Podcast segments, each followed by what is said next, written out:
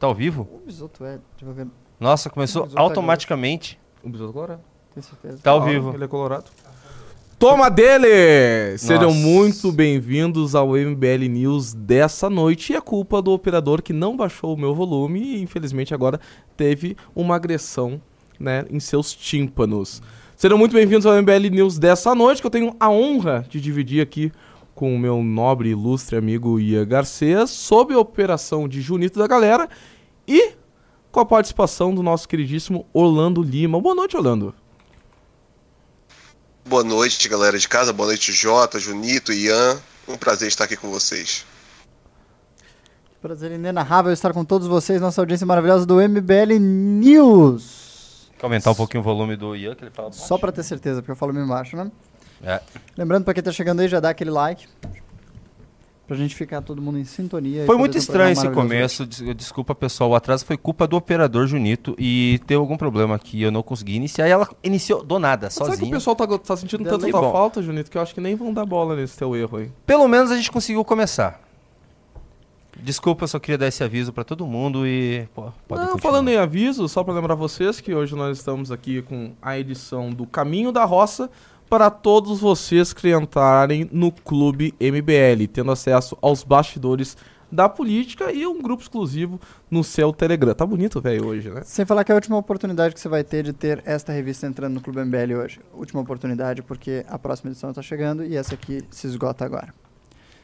Perfeito, então quer tocar a primeira pauta? Já que tu estava emocionado, eu senti que tu estava feliz em falar sobre as metralhadoras. Por favor, por favor. Junito, eu vou pedir que você coloque essa matéria na tela, porque eu acho que é um dos fatos mais interessantes que ocorreram ah, aí no Brasil recente, que demonstra o estado de coisas em que se encontram nossas Forças Armadas. Ah, esse final de semana em Barueri, correto? Pode puxar uma matériazinha pra gente fazer um comentário. Acredito que em Barueri foram furtadas ali, nossa, um verdadeiro arsenal de guerra antiaéreo. São metralhadoras .50 que podem ser utilizados para derrubar ah, veículos aeromotores blindados. o- que podem ser utilizados para derrubar né, aqueles ah, carros blindados utilizados pela rota, etc. E foi uma enorme quantidade, uma enorme quantidade de material bélico. Além de 550 tiros, e se você tiver uma imagem de- dessas balas, do tamanho dessas balas, a gente não está falando de munição usual, de metralhadoras ou armas de fogo, essas que cabem em uma mão. A gente está falando de, de projéteis que parecem com mísseis, de tão grandes que são. Ah, eu gostaria da imagem, eu gostaria que as pessoas tivessem uma dimensão do tamanho do- Hum, dos objetos que foram roubados. beleza. Sabe, não é qualquer mera pistola, qualquer metralhadora, um revólver que você encontra na rua, não. Um material, assim, realmente robusto, utilizado em filmes de guerra apenas. E todo, todas as- essas diversas metralhadoras, esses 550 ah, projéteis, foram roubados de dentro do arsenal das Forças Armadas no Brasil. No caso do arsenal que se encontrava em Barueri. Ah, Para pegar ali, cada uma dessas metralhadoras, é, os jornalistas fizeram uma pesquisa, né? Porque no Brasil é difícil você saber quanto você paga de imposto, mas é muito fácil saber quanto é que o crime organizado paga por cada arma. Ah, e se os jornalistas avaliaram que cada um desses ah, dessas metralhadoras valia mais ou menos 250, 200, 250 mil reais no mercado ilegal de armamentos no Brasil. Ah, então a gente está falando Peraí, de eles. eles... peraí, não, peraí, você tá de zoeira aí. Não, tá não. Eles fizeram uma- um levantamento de quanto o crime organizado paga. mais ou menos por aí, sabe? Tá. Acho que eu consegui uma imagem aqui boa pra gente. Eu não queria que você mostrasse o tamanho do projétil, porque é muito grande Ah, então, o tamanho pera, da então, bala. É Deixa claro, eu achar. Metralhadora ponto .50. É ponto .50, bota um projétil ponto .50. Ah, Nossa senhora. é enorme. Imagina como é que ele deve ter necessitado, as pessoas envolvidas nesse roubo devem ter precisado de caminhões para levar essa quantidade de material bélico. Sabe, não é um simples furto usual assim de Olha o tamanho aqui, ó. daquilo. Olha o tamanho daquilo. Imagina, foram 14 coisas dessas. Imagina o peso que tem um negócio desse. E 550 dessas balas. Cada uma tem o tamanho do meu antebraço. Ahn, bem, veja. ah, todo esse armamento, assim, ni- nitidamente precisou de ser uma operação logística bem complicada para ser furtado de dentro do, do arsenal do exército. Obviamente com a participação de alguns militares. Seria impossível se imaginar que tal roubo poderia proceder sem a participação de membros do- das próprias Forças Armadas. E agora todos os ah, militares de Barueri estão lá presos estão presos no quartel, todos eles. Até que as Forças Armadas acabe o seu inquérito. Então eles já estão ali presos há uns dois dias e vamos ver quantos dias vai levar até que se descubra alguma pista do paradeiro desse incrível arsenal que foi furtado de uma vez só. Ah, mas a gente está falando aí de pelo menos uns ah, 250 vezes. É 250 vezes 14, Julito, da galera. Uns 2 milhões? Acho, eu chuto aí uns 2 milhões sou de humanas. material. Por volta disso. 2 milhões e meio, talvez mais. de Material roubado. E outro evento que está ocorrendo que o Orlando iria providenciar um lincamento teórico é a questão do PCC. A gente está tendo ótimas notícias sobre segurança pública no Brasil, assim, exasperadoras. Como vocês podem ver, o crime, organizado agora obtém do melhor, do melhor, do melhor ah, do que há do armamento militar do Exército. E você ainda tem ah, ele se expandindo cada vez mais com verdades solenes aí, como a gente vai mostrar na tela agora, a próxima, próxima notícia. Vocês querem que já coloque? O Orlando não ia falar Orlando, alguma você coisa? quer comentar algo para fazer esse, esse link ou a gente pode passar direto para esse segundo tópico, Hilário? Pode passar para o próximo tópico, que aí eu faço um comentário único. Eu vou colocar então um vídeo que acabou de sair, eu acho que. Saiu na Choquei, por incrível que pareça, mas é um vídeo muito forte. Eu vou colocar aqui pra vocês assistirem juntinhos. Por favor. Deixa eu ligar o áudio Esse é bem impressionante, pessoal. Vamos lá, muita gente me perguntando, é, mas você saiu e não pode sair senão eles começam a te caçar? Não, não é assim, mano. Pra você sair, se for batizado, você sair, você tem que sair por algum problema de saúde. Algum problema de saúde que impossibilite você de exercer qualquer cargo dentro da organização. Eu não tenho esse problema de saúde. Ou você sair para ir para a igreja. Antes eles respeitavam isso. Vamos lá, por partes. Dependendo do quadro, vamos colocar de uma forma para todo mundo entender. Dependendo da função que você tiver dentro da organização, você pode sair e ir para a igreja. Só que se sair para a igreja, é ir para a igreja, jovem. Um exemplo é: você saiu, foi para a igreja, mas tá fumando cigarro, você vai ser cobrado.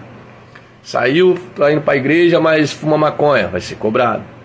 Saiu, mas foi para a igreja, mas vai para o baile funk, ou vai para balada, ou bebe, vai ser cobrado. É igreja, igreja. Como eu fechava na sintonia, eu era a sintonia geral da lista negra dos estados, interna e externa. Ou seja, eu tinha tem- planilhas Tem todo um alfabeto dados próprio, né? de Um muitos léxico. integrantes, muita gente. Sei muita coisa como funciona, entendeu? Tenho como provar isso aí tudo. É, Aí ficou mais difícil pra mim. Não aceitaram.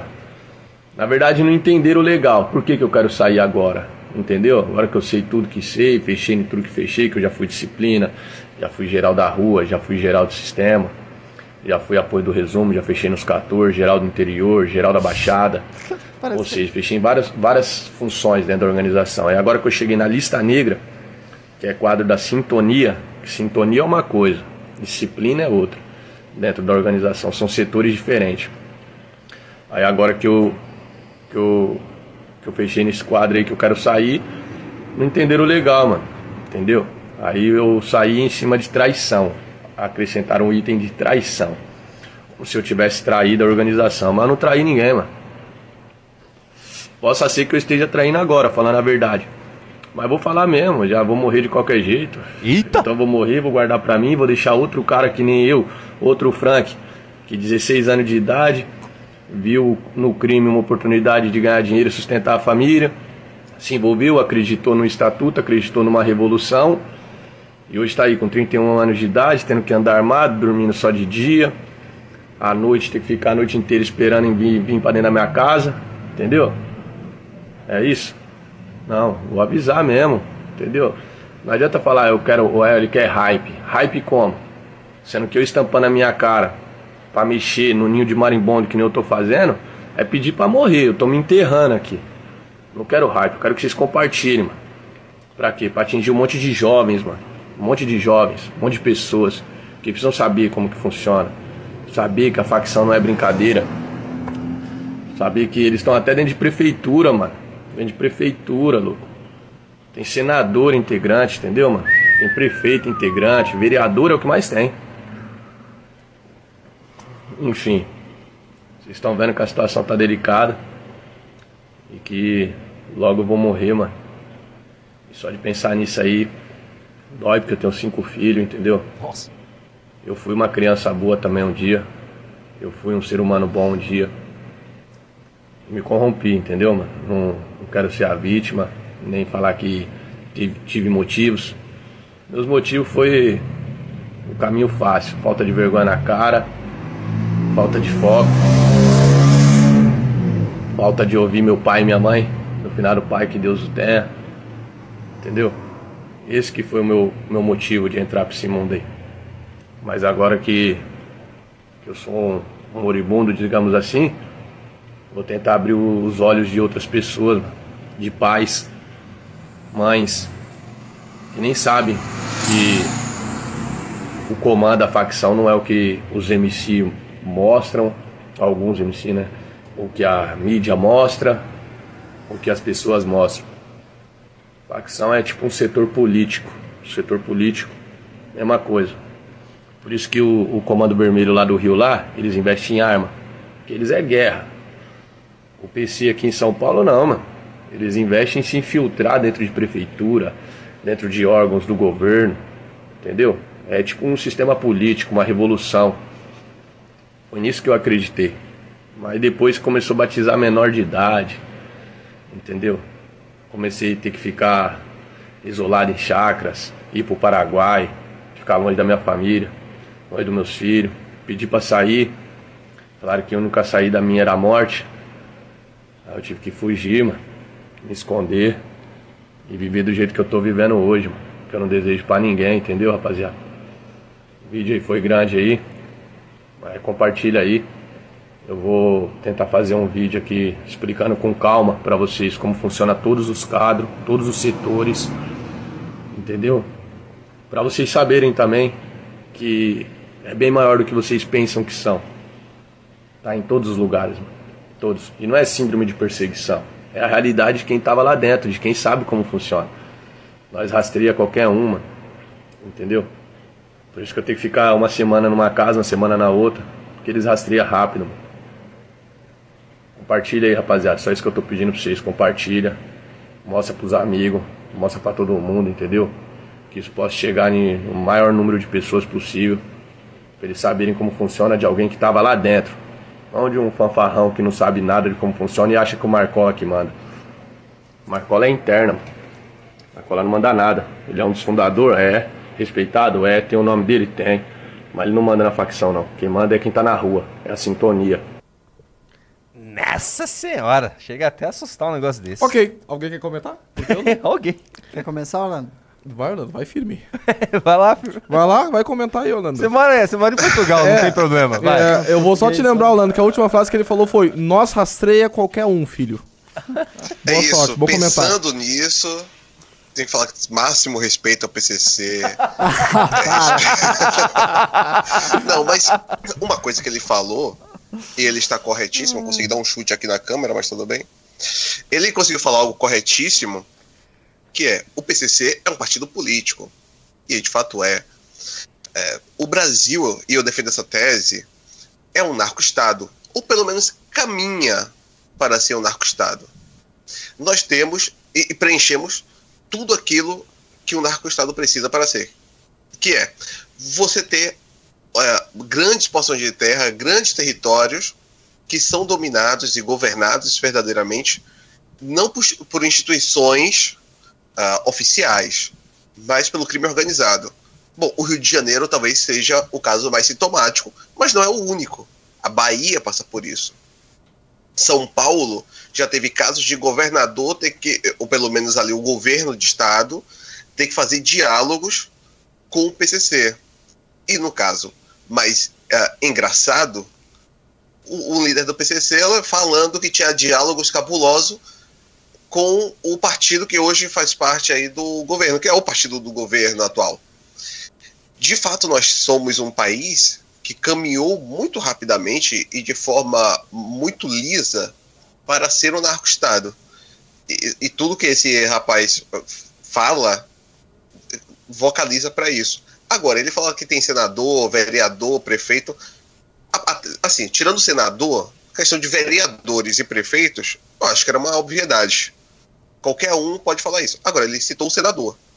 Só conseguirei dar qualquer tipo de crédito para esse rapaz, é, até mesmo para saber se ele está falando a verdade, se ele citar nomes. Se ele falar, é o senador X do partido X do estado tal. Ponto. Para além disso, pode ser um fanfarrão de TikTok, não sei. Sabe? Porque tudo que ele falou ali tem total razão. Mas é algo que uma pessoa que conhece minimamente o Brasil e facções entende que sim, aquilo ali é o que acontece. Mas que acho que ninguém pode duvidar é que o PCC hoje é muito mais organizado do que qualquer prefeitura.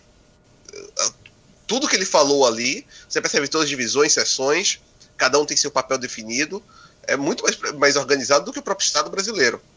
Pô, Agora. Agora. sacanagem, sacanagem tu falar que o cara é fanfarrão de TikTok com a quantidade de tatuagem que ele tem no rosto. Tu realmente acha que Ah, aquele cara ali o, pode o ser uma Whindersson também tá cheio de farsa? tatuagem, pô. Não, o cara é diferente, cara. É diferente.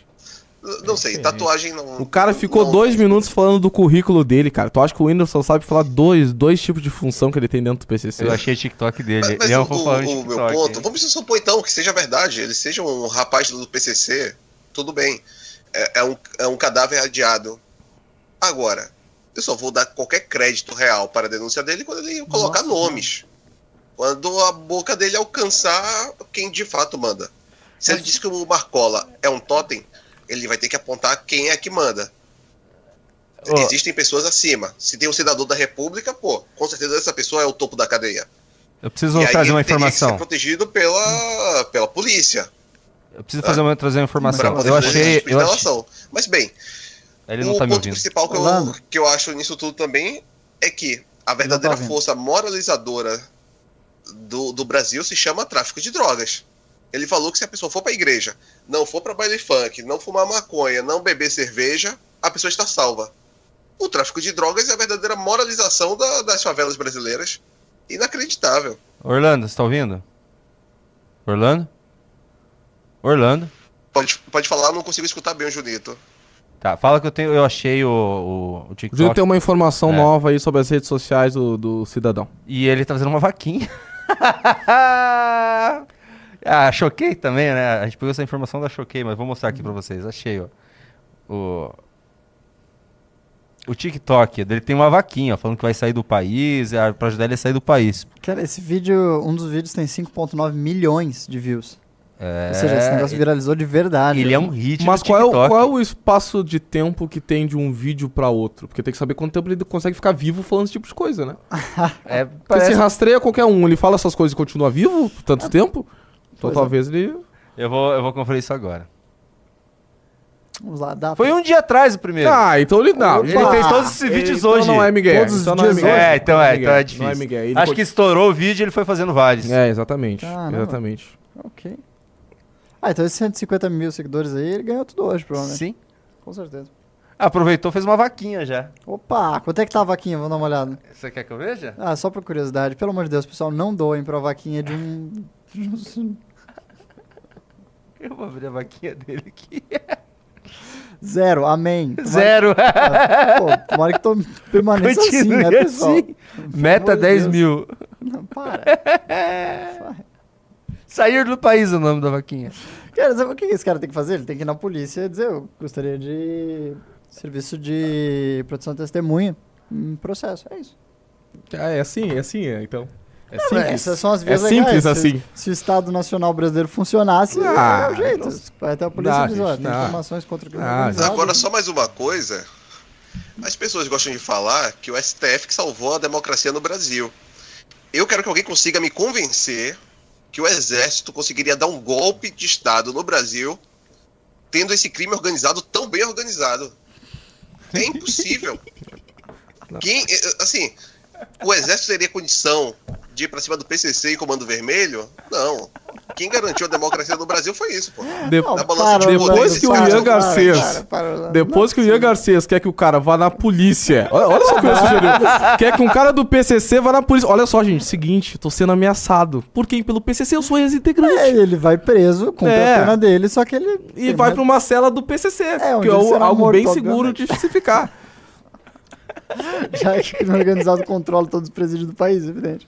Toma dele. Ai, ai, Toma, toma dele. Vamos pra próxima pauta? Vamos, vocês querem falar de Equador ou vamos perguntar pro pessoal do, Não, do eu chat tô- aí? Eu tava achando interessantíssimo pensar na abordagem do Orlando de que ah, certas instituições, aquém da constitucionalidade, são as mantenedoras da democracia brasileira. Eu acho assim, um argumento bem perigoso, Orlando. Você quer... Até de ser expresso. Você quer enegrecer alguma coisa aí, Orlando, pra não ficar feio? Não, não, já tinha tá bem enegrecido. Boa. Então tá. perfeito, perfeito. Eu gosto desse cara, eu gosto desse cara, dá coragem. É, então vamos lá. Próximo. Eu falei em, TCC, em PCC agora. Ah, o pessoal falou, ai, o Jota tá com medo. Quem que não ficaria com medo de falar desse assunto? Desculpa, gente, eu, eu vou jogar fora assim que a câmera sair de mim, tá? Prometo. Vamos falar sobre Equador ou vocês querem falar sobre o ataque na Bélgica? Putz, Fala sobre o Equador. Equador.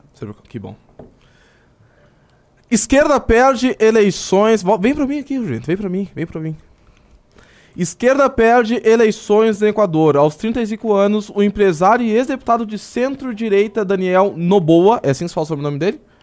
Realizou o sonho de seu pai e se tornou o presidente mais jovem da história do Equador. Porque o pai dele tomou um pau pro, pro Rafael várias vezes em an- eleições anteriores, até onde eu sei, né?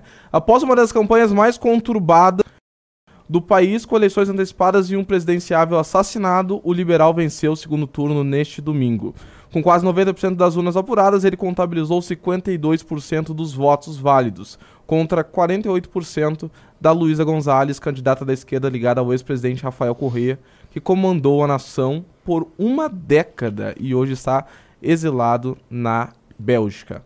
Após a campanha turbinada no Equador, com o assassinato de Fernanda Villa, Villavicencio, a candidata de Rafael Correa, que estava exilada, perdeu a disputa eleitoral que até então era favorita. E aí? Vamos começar com quem? Vamos começar com o Ian, né? Orlandão, Orlandão, Orlando? Orlandão. Orlando? Orlandão, notícias internacionais do nosso. E aí, O Orlando tá Orlando? afiado hoje. O que, que tu achas dessa vitória inovadora, empresário, jovem?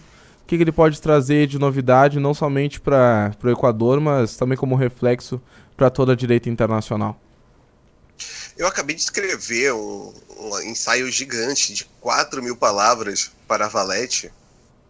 E exatamente nesse ponto que eu toco. Sobre como o movimento de direita, essa onda de direita populista, e aqui eu falo populista sem ser de forma assim, como se fosse algo ruim. Não, de forma verdadeira, um populismo de verdade, coloca o povo no centro da política. Como que esse movimento, fracasso após fracasso, mantém-se de forma vitalista. E a gente vai perceber que, depois de Macri na Argentina, quem está agora com chance de vencer? Milley. No Brasil, o Bolsonaro fez um governo tenebroso, ainda assim conseguiu 58 milhões de votos no segundo turno. Donald Trump vai voltar para, para a presidência dos Estados Unidos. Ah, Na, na Europa, a gente tem, por exemplo, Erdogan, ah, o Orbán na Hungria, você tem agora Giorgia Meloni, o Chega crescendo, o Vox deu uma queda, mas mantém-se um partido relevante na Espanha. Então, a gente está falando sobre um movimento de uma onda de direita que mantém-se de certa forma vital. E por que isso? Porque o próprio sistema progressista, aquilo que a gente pode chamar de consenso liberal, ele demonstra sua debilidade.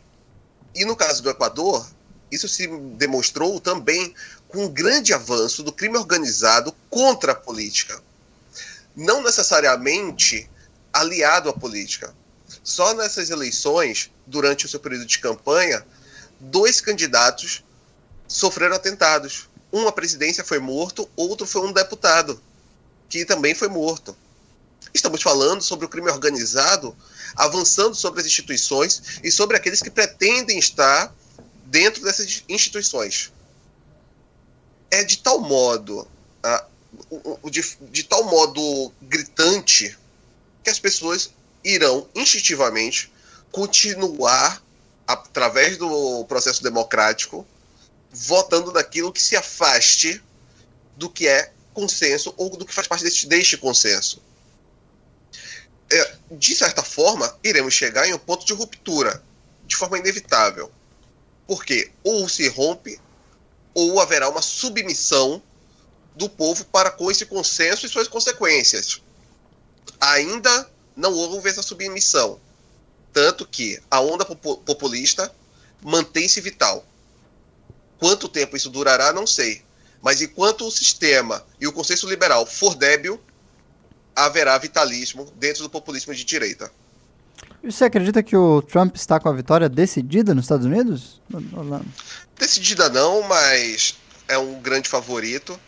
É, tudo leva para isso, porque independente das, das questões de guerra no mundo que influenciam, sim, e até acho que o Biden está indo bem, por exemplo, uh, quando ele dá essa entrevista e fala que os Estados Unidos manterá a arquitetura de segurança global com todas as suas tropas, etc.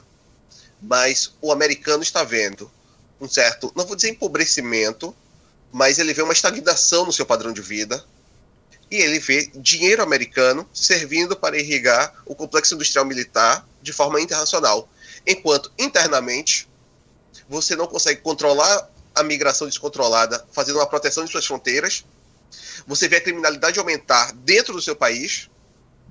De certa forma, é para os Estados Unidos complexo industrial transgênero e para o mundo complexo industrial militar. É, então Donald Trump ganha muito com isso e eu acho que ele tem grandes chances de voltar. Qual, qual a sua, sua análise, doutor, doutor J. Júnior? Trump vem com tudo? Cara, não vou concordar com essa frase extremamente duvidosa, essa afirmação, mas eu acredito que não tem condição nenhuma do Biden buscar alguma solução de, de reeleição. Nem sob um aspecto de contexto político norte-americano, contexto social, um contexto também ideológico e o colapso econômico também que vive o país. Ah, como sabe que os Estados Unidos falar em colapso econômico pode ser forte, né? Mas diante da realidade norte-americana, sem sombra de dúvidas, o, se encontra numa decadência gigantesca. Eu acredito que tem uma grande chance do candidato republicano vencer e acho muito difícil, principalmente com Trump cada vez mais envolto em polêmicas e abraçando essas polêmicas em vez de se esquivar. Cabe ressaltar que grande parte dessas polêmicas que envolvem ele envolve também uma questão judicial, mas ele está abraçando e está indo em confronto contra isso, uma chance de tentar ficar grande tempo na mídia, conseguir uma maior mobilização de seus apoiadores. Então, acredito fortemente que sim, o Trump tem uma grande chance de voltar. Ah, sobre o contexto político, uma coisa que o Orlando uh, falou que me chamou a atenção foi justamente essa ideia de uma nova onda conservadora, mais à direita, estar retornando ao mundo em um curto espaço de tempo.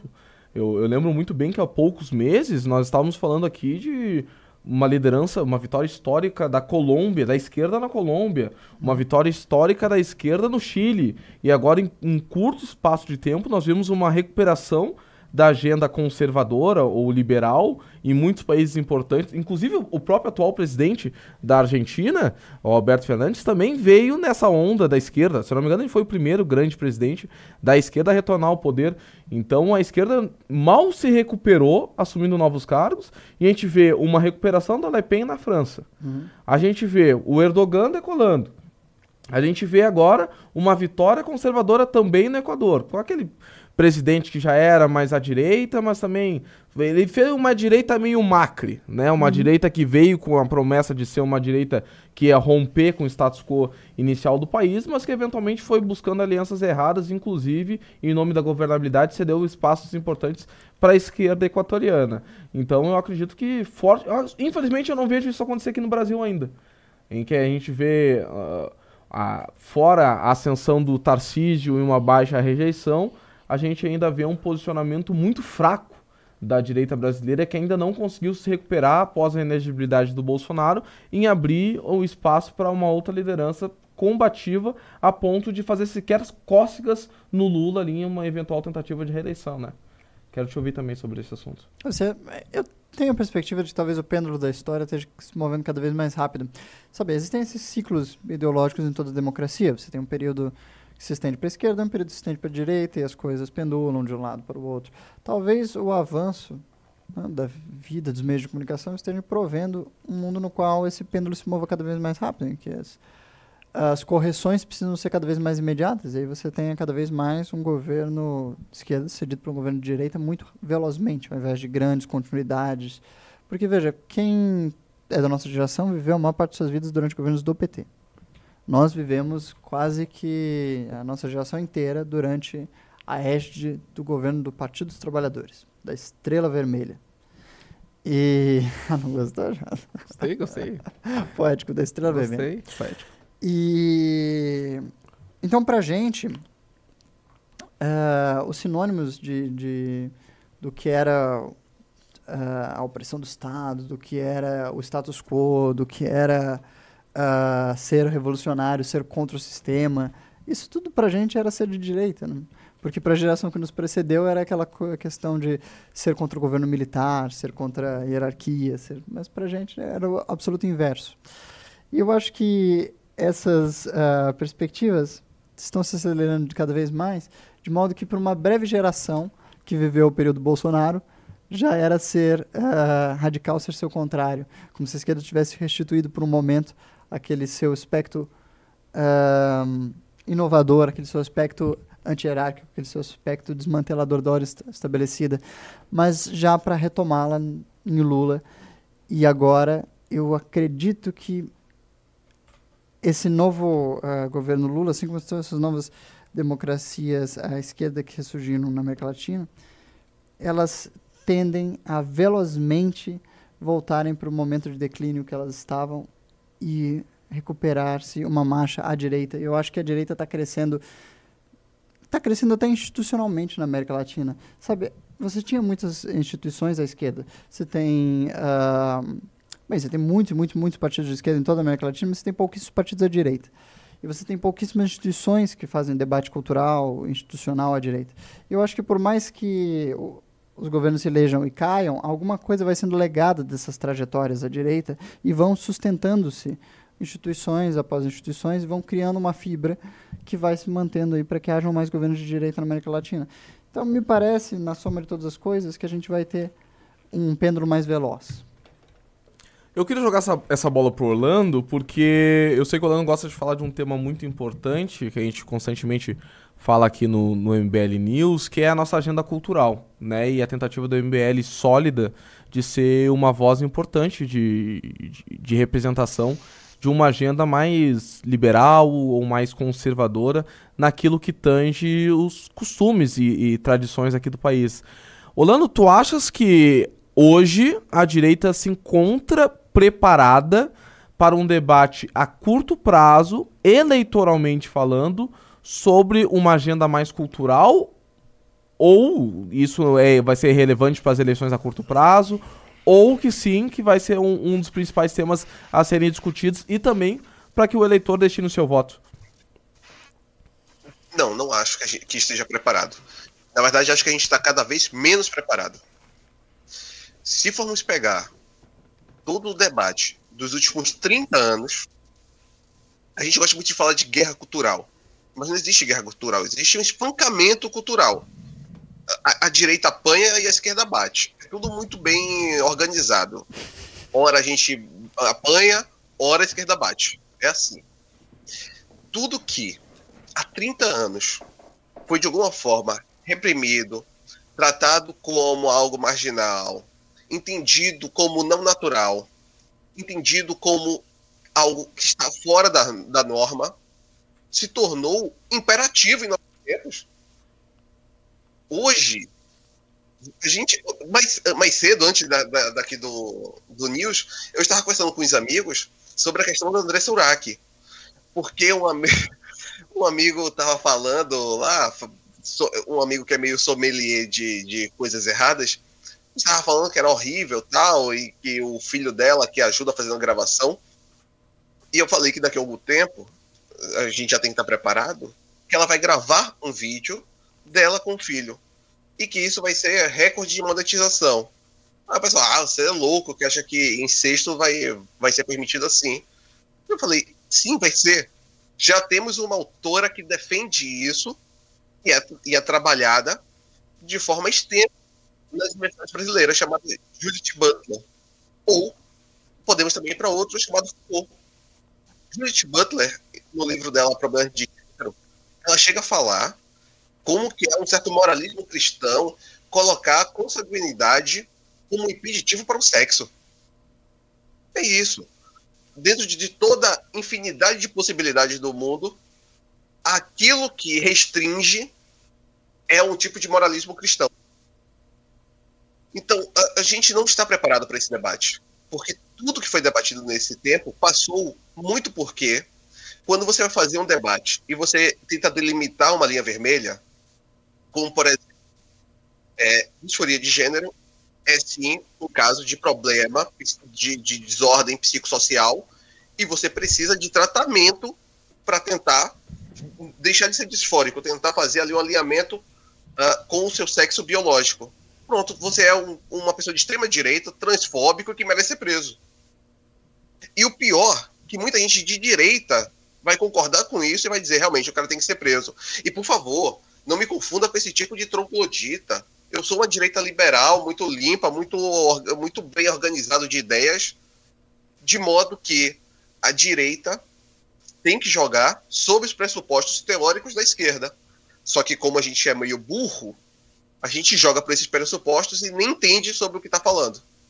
Não, tu não é muito meio burro, não. Inclusive, tá maravilhoso o teu texto na revista Valete. Que lembrando que todos vocês que entrarem no clube, por enquanto nenhum clube, mas quem entrar no clube vai ter acesso. Última oportunidade, né? Que tu falaste Exato. hoje, né? Recebe na porta de casa. Última oportunidade, você admi adquirir a revista Valete O Caminho da Roça, tá bem? Essa lindíssima paleta de cores que eu sou apaixonado e ver o texto do Orlando Lima. O Julito jogou ali na tela a resolução do Partido dos Trabalhadores sobre a situação na Palestina e no Israel. Eu quero saber o que chamou a atenção nisso aí, Junito. Querem dar uma olhada no que o PT... Por favor. Fizeram uma resolução do partido sobre a posição sobre o conflito. Acho, acho interessante. Vamos dar uma olhada aqui. Pode proceder com a leitura? Deixa eu só diminuir aqui para. Uma coisa que já me chamou a atenção, tá? O título, nem o subtítulo, nem o segundo cabeçalho, eles falam a palavra Hamas. Já veio com Palestina. Então já, já tá uma coisa estranha isso aí. Então vamos lá. Vocês querem que eu leia ou vocês conseguem ler daí? Tá bem pequeno, né? A resolução sobre a situação na Palestina e Israel. Deixa eu só aumentar meu volume. O Diretório Nacional do Partido dos Trabalhadores, reunido no dia 16 de outubro de 2023, aprovou a seguinte resolução sobre a situação na Palestina e Israel. O PT apoia desde os anos 80 a luta do povo palestino por sua soberania nacional, bem como a resolução da ONU pela constituição de dois Estados nacionais, o Estado da Palestina e o Estado de Israel, garantindo o direito à autodeterminação, soberania, autonomia e condições de desenvolvimento com economia viável para a Palestina, buscando a convivência pacífica entre os dois povos. O PT historicamente mantém relações partidárias unicamente com a Organização para a Libertação da Palestina, a OLP, assim como a Autoridade Nacional Palestina sediada em Ramallah. O PT condena desde sua fundação todo e qualquer ato de violência contra civis, venham de onde vierem. É, é, aspas aqui, é, esse vindo do MST. Por isso, condenamos os ataques inaceitáveis, assassinatos e sequestros de civis cometidos tanto pelo Hamas quanto pelo Estado de Israel, que realiza neste exato momento um genocídio contra a população de Gaza por meio de um conjunto de crimes de guerra. O PT parabeniza os esforços empreendidos pelo governo brasileiro sob a condução do presidente Lula. Voltamos à repatri repatriação rápida de brasileiros na região do conflito e pelo acesso à ajuda humanitária na região de, da faixa de Gaza, com a retirada dos bloqueios impostos por Israel que impactam diretamente a população civil, além de pronto restabelecimento do fornecimento de água, energia elétrica, alimentos, medicamentos e combustíveis na região, bem como a defesa da imediata libertação dos reféns civis israelenses. O PT manifesta apoio à atuação do Brasil, inclusive no Conselho de Segurança da ONU, em linha com a tradição diplomática brasileira em prol de um cessar-fogo imediato e pelo cumprimento das resoluções da ONU, especialmente as que garantem a existência do Estado da Palestina e uma relação pacífica com Israel. O PT alerta contra os riscos de uma escalada do conflito. O mundo não precisa de mais guerras. O mundo precisa de paz. É meio Felipe Neto, assim. O né? PT convoca sua militância a participar das atividades em defesa da paz, em defesa da solução dos dois estados em defesa dos direitos do povo. Ah, do povo palestino, em vida pacífica, com soberania Enfim. Faz um carinho ali O que, que vocês acharam dessa nota? Já vou até mudar o CG aqui. Bem, enquadra o problema, primeiramente, como uma questão entre Palestina e Israel e não como uma questão entre o Hamas e Israel, que é o que está ocorrendo no momento. Ah, e, obviamente, defende o- a parte, a legitimidade da Palestina enquanto Estado, que é a posição tradicional do PT e de toda a esquerda brasileira. Toda a esquerda é fundamentalmente contra Israel e contra a permanência do Estado de Israel. Ah, mas a posição institucional do PT alegada é a solução dos dois Estados, a manutenção de, de uma fronteira. Que me chamou mais a atenção nessa, nessa nota, que na verdade ela não, não é uma nota, né? Na verdade isso aí é uma resposta a uma militância Isso. que também estava insatisfeita com o posicionamento do PT, assim como a oposição. É, Essa, esse assunto da guerra repercutiu aqui no Brasil, tanto é que a gente fala de uma forma praticamente. ah, a, a guerra hoje é só algo adjacente ao real tema que foi projetado aqui no, no Brasil, que é o assunto da covardia que o PT atua de forma discursiva diante a esse conflito. Diante a esse conflito, não, diante a esse ataque. Porque quando eles colocam na nota uma expressão condena todos os atos por violência contra os civis. Condena todos os atos de violência contra os civis e quando essas, essa- essas violências decorrem de ações do MST, condena também? Ou vai dizer que é montagem? Quando falam que o povo pobre, o povo oprimido, não tem voz garantida, não tem respaldo popular da mídia, etc. Mas quando vai uma mulher pobre oprimida falar das coisas que acontecem com o MST, de compra de votos, de um regime que permite sequer, limita o direito de ir e vir, como aquela senhora fez na CPI do MST, o que, que eles fazem? Dizem que a senhora está mentindo. Então, que tipo de condenação de violência é essa que o Partido dos Trabalhadores executa? Que tipo de condenação à violência fazem quando ocorrem invasões a propriedades privadas no país? Não estou falando só de lugar rural, não. Estou falando do, MT, eh, do MTST, que invade patrimônio público também, invade patrimônio privado. Se autodeclarando capaz de dizer se exerce função social ou não. Essa violência paralela que não é somente legitimada pelo Partido dos Trabalhadores, mas também incentivada. Mas quando o assunto é a questão internacional, eles pegam. Uma, eles são tão vagabundos, eles são tão covardes que eles pegam uma pauta legítima, que é sim uma pauta legítima. Eu não vou entrar nessa onda que tá todo mundo querendo pegar a cabeça, misturando um grupo terrorista com religião, misturando grupo terrorista com o Estado, como estão fazendo com a pauta da Palestina. Então o PT usa a pauta da Palestina com uma tentativa de, olha, eu tô aqui atrás, eu tô maquiando. Mas que na verdade estão passando pano para uma atuação de um grupo terrorista que é o Hamas e sequer tem coragem de dizer aquilo que realmente eles estão fazendo. Que na hora de fazer cartinha, como fizeram alguns anos atrás, com o apoio de vários parlamentares do PT, do PCdoB e do PSOL, falando sim no Hamas, dizendo que não, não são grupo terroristas não. E agora, de forma covarde, não tem coragem de expor a sua verdadeira intenção no debate público. Eu fico puto com isso. Fico puto com isso. Porque além de ser uma pauta que ideologicamente nós, a direita, discordamos, é uma pauta de covardia. Que nem o mais árduo militante do PT sai satisfeito. Nem vendo essa merda desse relatório aí, nem vendo o posicionamento do governo federal, que não consegue. co- Nem vendo. Cadê o Flávio Dino? Cadê o Flávio Dino? Cadê. Cadê aquele senhor obeso que comentava tudo que envolvia política internacional? Sumiu agora. Sumiu. O Silvio Almeida eu nem vou falar nele, o Sobe Almeida. Me recuso a, a procurar esse negrão nesse momento. Sempre quando precisa de um posicionamento firme, ele some. Some do mapa.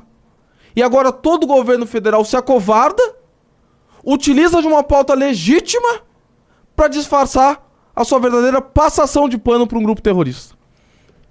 Cadê que- o Orlando? Que eu eu tô vendo só o dedo desse. Só queria rapidinho falar que você tá fazendo injustiça com o Silvio Almeida. Ele apareceu sim, e inclusive o, o Flávio Dino.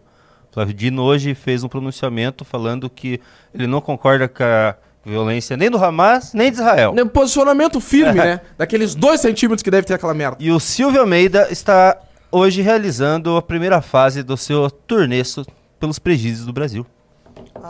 Ah, hoje inaugurou? É, deixa- eu até postei aqui, deixa eu ver se eu acho aqui a matéria pra você não ficar fazendo injustiças com o Silvio Almeida. Fake news. Ó, eles estão. Ó, Silvio Almeida postou há instan- há instantes atrás. Já estamos em Recife com a caravana dos direitos humanos.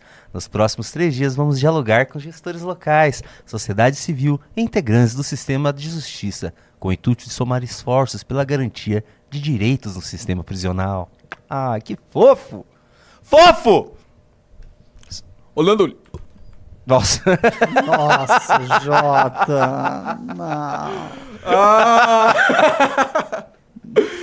Estamos com problemas técnicos. Orlando Liva. Os técnicos de etiqueta. De gestão Eu, também. eu, não, eu não entendi muito bem a risada se foi comigo, Não foi Você nada, foi-. Permanece Tá, sem entender. tudo bem, tá tudo bem. mas vamos.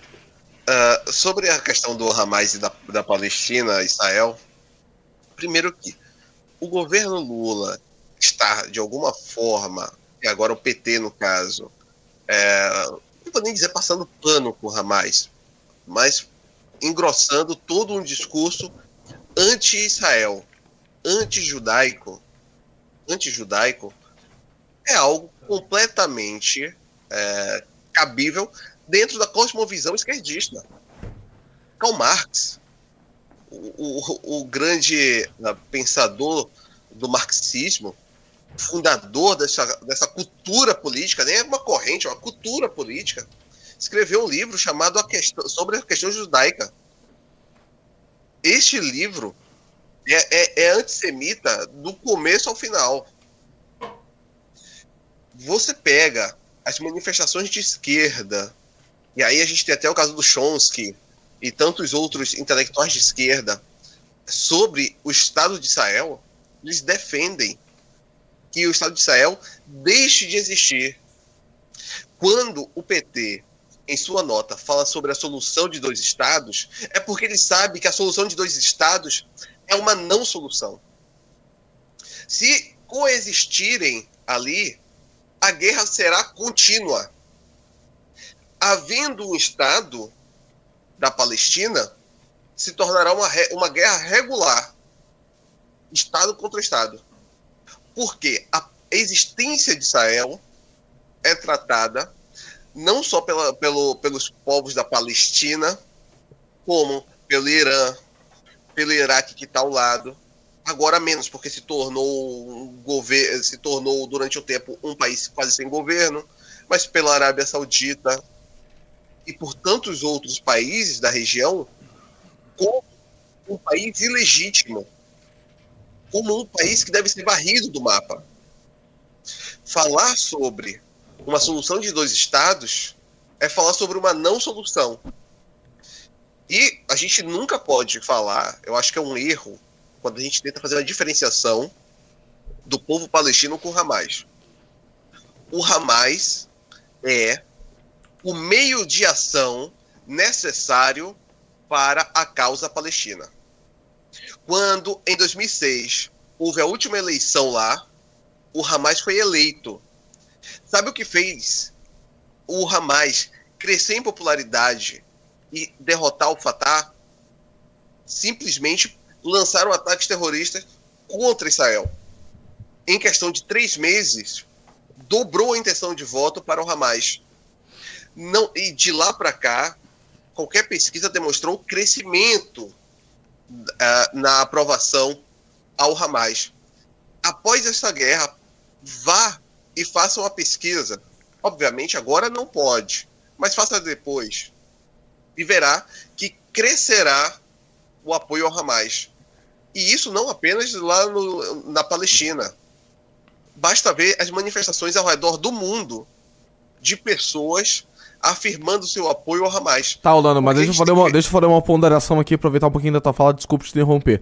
Esse crescimento de apoio ao Hamas ah, não se dá também por um sentimento de revanchismo da população palestina, que eventualmente está vendo se colo- ser colocada no debate público como tendo a sua pauta, que é legítima, atrelada necessariamente a um grupo terrorista. Tem que fazer essa ponderação também. Porque o que, que eu acho? Eventualmente, a Palestina pode estar vendo o seguinte: ah, estão juntando o Hamas como se o Hamas e a Palestina fossem a mesma coisa. E a população da Palestina ficar indignada quanto a isso.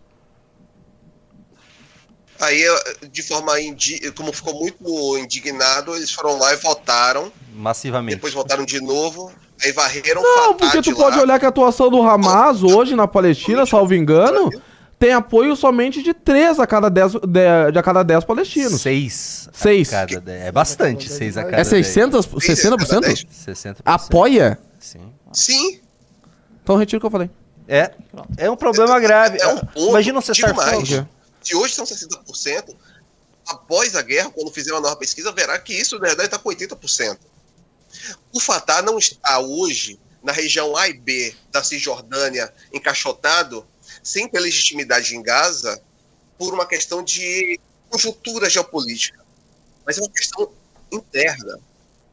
Em Gaza, a legitimidade do Hamas se dá através da força. Não existe uma linguagem dentro de Gaza que não seja o da força. Esta é a única linguagem entendida e pretendida naquele território. Não porque são selvagens, não porque são selvagens, mas porque entendem que Israel é o império a ser derrubado e que, assim como astrogodos, entre outros, foram bárbaros para derrubar o Império Romano, eles têm que agir com os meios de ação que têm em suas mãos. Seja pau, pedra, faca, arma, mas que seja corpo a corpo até acabar com todos os judeus que estão em Israel. Orlando, eu tenho a impressão de que estamos vivendo uma era no que os conflitos internacionais estão sendo menos mediados. O que eu quero dizer com isso?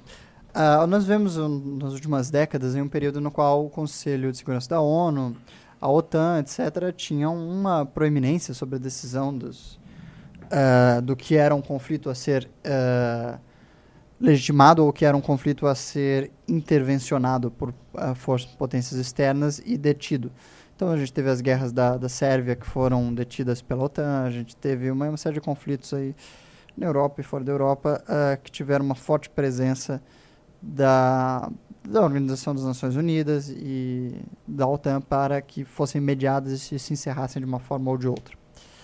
E depois da invasão da Ucrânia, primeiro a invasão da Crimeia, que aconteceu uns anos atrás, na qual a Rússia simplesmente invadiu a Ucrânia, tomou a Crimeia, elas por elas. E agora, mais recentemente, que a Rússia invadiu a Ucrânia, está praticamente já ah, com a totalidade do território sob seu controle e elas por elas. Assim, o conflito, obviamente, se mantém como uma espécie de guerra ah, de, de trincheiras, não, guerra de guerrilhas, mas a verdade é que o Estado russo ah, adentrou o país e se fez presente e tomou uma enorme parte do território e não há OTAN. No máximo, há sanções econômicas aqui e ali, as quais assim a, efetividade pode ser duvidosa. E parece então que de modo geral as nações que estavam ah, anteriormente fazendo essa grande mediação dos conflitos internacionais ao redor do mundo estão hoje numa posição muito mais frágil e muito menos ah, interessada em realizar essa mediação. O que faz com que talvez nós vivemos uma era na qual o mais forte ah, possa se impor de uma forma muito mais prática. E aí seria esse o momento no qual Israel ah, utilize dessa falta de mediação internacional para tomar o resto do, do espaço da Palestina? Resolver o conflito de uma vez por todas? Você acha que isso é uma, uma possibilidade? Eu até escrevo no meu texto. Nesse texto tem tudo, né? Qualquer assunto eu tô falando, tá no meu texto, né? Ai, como ele é Mas esse- bom, nossa. Como, como ele Nossa, como ele é maravilhoso, como ele se antecipa nas pautas. coisas. Mas é porque nesse texto eu falo que Israel tem a chance de implementar de fato uma tal mudocracia. Isto é, de fato, fazer seu país ser uma. Já é um Estado confessional, mas fechar de, de toda forma. Fazer o seu país voltados para os judeus. é, formar um etno-estado confessional, militarizado, de modo a poder proteger os seus. Agora, essa é uma visão que Israel deve ter, e Bibi Netanyahu deixa claro ter, e que está correta. Agora, eu não quero fazer aqui também uma crítica moralista em relação a- aos palestinos, porque como se fosse assim, ai, eles não têm, eles não estão pensando nos direitos humanos nesse momento. Aí aqui eu vou ter que fazer meio que Joseph Demestre, que ele fala que conhece, ele já conheceu o alemão, o, o italiano, o luxem- luxemburguês, mas nunca conheceu esse tal de humano. A gente tem que pensar que o quê? O que é que forma verdadeiramente uma sociedade? Uma, a religião, certo? Israel é a sociedade que é porque está alicerçada sobre, sobre uma religião. Os palestinos também professam sua religião, ah, professam sua ah, ah, aquela tendência religiosa que eles estão filiados. Então, eles estão tentando fazer o seu, a sua sociedade baseada nisto. Quando eles desejam a morte dos ímpios, fazem baseado nisso, não nessa questão abstrata de eh, direitos humanos. Então, eu acredito que em uma guerra que quem pode mais vai chorar menos, Israel tem todas as chances possíveis para implementar dentro de seu território e até anexar novos territórios, aumentar o seu espaço, uma verdadeira talmudocracia. E que o Hamas querendo e o Irã apoiando, que façam a sua intifada islâmica para defender aquilo que é mais importante dentro de qualquer sociedade, que é seu aspecto religioso. É. Eu tenho uma, uma coisa pra falar sobre isso. Na verdade, eu queria até ter falado na live da tarde. é, sobre o co- como que vai ser o pensamento da sociedade israelense agora que tem uma, uma ala de esquerda muito grande, né? Lá o, a esquerda quase ganhou a última eleição. E eu tava vendo, eu tenho uma amiga que mora lá, já foi morar lá um tempo. Ela, ela é LGBT, né? Ela casou com uma mulher lá. Ela era muito feminista, muito de esquerda, sabe? Ah, dois estados e tal. Só que o que aconteceu lá foi um choque tão grande para a sociedade lá. Ela tá sangue nos olhos, ela tá só pró-Israel. Total. O povo lá tá com sangue no olho. Eu tava vendo uma reportagem, um influenciador de esquerda postou um vídeo de uma manifestação em frente ao escritório do Netanyahu, o pessoal chamando ele de genocida. Eles falaram, olha, até o povo de Israel tá chamando Netanyahu de genocida por, eh, pelas ações em Gaza. Mas quando você via a reportagem era em inglês e você viu o que estava acontecendo, eles estavam chamando ele de genocida por não ter agido antes em invadir Gaza. Agora. Junito, eu só para concluir, já falei pra caramba, mas também existem muitos judeus, e no Brasil a gente tem o caso do Breno Altman, um, um antissemita, assim, de forma a colocar inveja em certos austríacos na, na década de 30, mas não existe nenhum povo que conte com tantos traidores quanto o povo judeu. Não fossem seus traidores, boa parte das campanhas antissemitas durante a história não teriam prosperado. Seja hoje Soros financiando a causa palestina e financia, antes que falem bobagem, ele financia sim. A Open Society Foundation vai lá e faz financiamento à causa palestina, causa anti-Israel. Outros, como a gente conhece, já conhece, já leu na história, vários judeus que durante o regime nazista foram colaboracionistas do regime nazista. Poucos povos contam com tantos traidores quanto o povo judeu. Eu não, eu, eu não queria ter gente lá gritando, chamando de genocida pelo errado, como se agora gente estivesse cometendo um genocídio contra a Palestina, contra a Gaza, etc. Porque há, de fato, um envenenamento oci- eh, ocidentalizado ali dentro. Ah, me parece que a guerra simplifica as coisas, né? A vida é muito mais clara durante uma guerra. As, as, as necessidades e os objetivos são muito mais claros. Os problemas ficam numa perspectiva muito mais óbvia. Então, me parece que a esquerda tende, a esquerda pós-moderna, a esquerda dos costumes, tende a enfraquecer-se muito num país que vive um conflito de guerra. Porque esses temas ah, que são tão centrais para o debate cultural pós-moderno, ah, de identidade de gênero, de desconstrução de teorias e, e perspectivas ah, do patriarcado, isso, tudo isso parece fútil e se desmancha no ar na presença de, do perigo iminente da morte. Então eu acredito que a tendência é que se exaura quase completamente ah, esse debate da política ah, israelense nesse momento. Talvez, obviamente, volte no futuro, provavelmente deve retornar no futuro, mas nesse momento eu creio que esses temas se apagam, como se eles jamais existissem. Sábio. Saudade. Sábio Ian. Saudade do Fufuca. Eu gostava de discutir ministério, né, cara? Fufuca pra lá. Agora é só guerra. Pra lá. É, agora é só guerra. Tem só... Ucrânia também, Nossa, guerra. é, o- E Azerbaijão. o Holanda, o Holanda, ele não consegue manter um, um grau assim de, né? Vamos ser ponderado. Não, o Holanda já tá querendo tocar fogo em todo mundo. Mas aí alguém tem Mas que falar, né? é o meu eu ponderado. Não. É, eu, Eu, e- eu sei News, disso. Isso me assusta. Eu venho ponderado. Eu sei, eu imagino que deve tomar um calmante, alguma coisa. E aí, Junito, o que temos hoje de pimbas? Quer ler o Pimba? Quero. Vamos lá. O ornitorrinco virou membro, tá? Grande Pá, ornitorrinco. seja bem-vindo. É aquele ornitorrinco mesmo daquele desenho lá que eu não sei. O não- Perry? É, Pô, eu adoro o Perry ornitorrinco. Seja bem-vindo, Perry. é o Perry ornitorrinco. O Felipe Alessio mandou 5 dólares canadenses. Vejam o do Paulo Jubilucci, biólogo Ah, eu sobre odeio macho esse alfa. cara. Talvez abra a mente de algum sobre o assunto e cutuque alguns red pills, reaças e a política. Você não gosta dele? O Paulo Jubilou? Odeio o Paulo Jubilou. Não sei quem é. Ah, é. Fernando Barros mandou 20 reais. Comprei três ingressos pro congresso. O meu, esposa e filho de 15 anos. Confesso que estou ficando com receio de ir caso não haja um esquema de segurança. A militância tem risco, mas estou reavaliando, reavaliando se quer expor a minha família. A segurança do MBL nesse evento será pesada. Não se É, preocupe, não- venha com O evento toda a é segurança. seguro, não há tranquilo. É nada... bem seguro. Tranquilo. É, sem co- o espaço é seguro, a segurança contratada é excelente. Excelente. E, bem, não vejo nenhum risco. Não. O risco Orlando ingerir álcool lá nesse evento, né? Vai Ah, ser- sim, o maior dos riscos é beber demais. Orlando, você vai vir pro congresso? Vou pro congresso sim Grande. e ainda parei de dois painéis.